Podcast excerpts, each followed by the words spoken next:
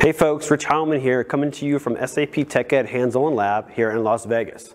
So there's a ton of news coming out of the opening keynote with Jürgen Mueller, and I for one really love to see ABAP mentioned in TechEd keynotes. In Jürgen's keynote, he announced that ABAP Cloud, which most of you know as our internal project name Steampunk, is now available in all S4HANA editions from 2022 onwards, which includes S4HANA Cloud Public and Private editions, and even S4HANA on-premise. This means that ABAP Cloud is your preferred development model going forward, whether it's on SAP BTP or S4HANA, leveraging public SAP APIs for accessing SAP data, public SAP extension points to extend standard functionality, and of course, leveraging ABAP development tools and the ABAP RESTful application programming model for building Fiori apps and services. Mm-hmm. As Jürgen suggested in his keynote, take advantage of the learning opportunities available here at SAP TechEd Hands-On Lab, and of course, virtually online, to ramp up your knowledge around ABAP Cloud. For more information around ABAP Cloud and what it all means to you, the ABAP developer, check out Boris Gebhardt's blog post. Link in the show notes. I hope that you joined and enjoyed SAP TechEd's opening keynote. If you did, then you've seen a demo I presented about one of the ways SAP HANA Cloud enables building intelligent data apps by generating SQL or ABAP design time artifacts from machine learning models trained using SAP HANA embedded ML capabilities.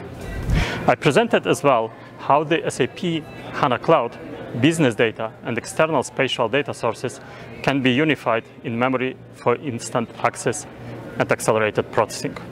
One of the prominent examples leveraging this capability is SAP partner Esri, now running the ArcGIS application on SAP HANA Cloud, eliminating the need to have multiple business or geospatial systems. Another announcement from this week is a better availability of a unified user experience in SAP Analytics Cloud, which combines self-service data discovery and composable analytics.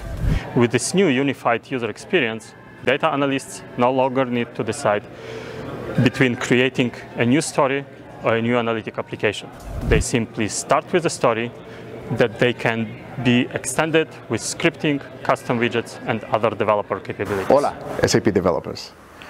A new runtime for Integration Suite was announced today. It is called the Edge Integration Cell. This is the on-premise version of the integration runtime. It is available on beta now for SAP Integration Suite customers, and general availability is planned for 2023. It supports three integration use cases, classic on-premise process orchestration, on-premise API-led integrations, and on-premise Event Bridge to integrate event brokers. Keep an eye on this, as you'll be hearing a lot more about it next year. There's a new open source project in town and it goes by the name of BTP Service Metadata. It's just been released in time for SAP TechEd this week, and it could become the cornerstone of your exploration and management of resources on BTP, SAP business technology platform. It's an Apache 2 licensed project, it's on GitHub, and it provides a rich layer of metadata for all the resources on SAP BTP. These metadata files are generated on a regular basis and made available in the repo, and one of the things it is already doing is providing the basis for the JSON schemas used in the BTP setup automator. Check out the repo on GitHub and also the blog post from Rui.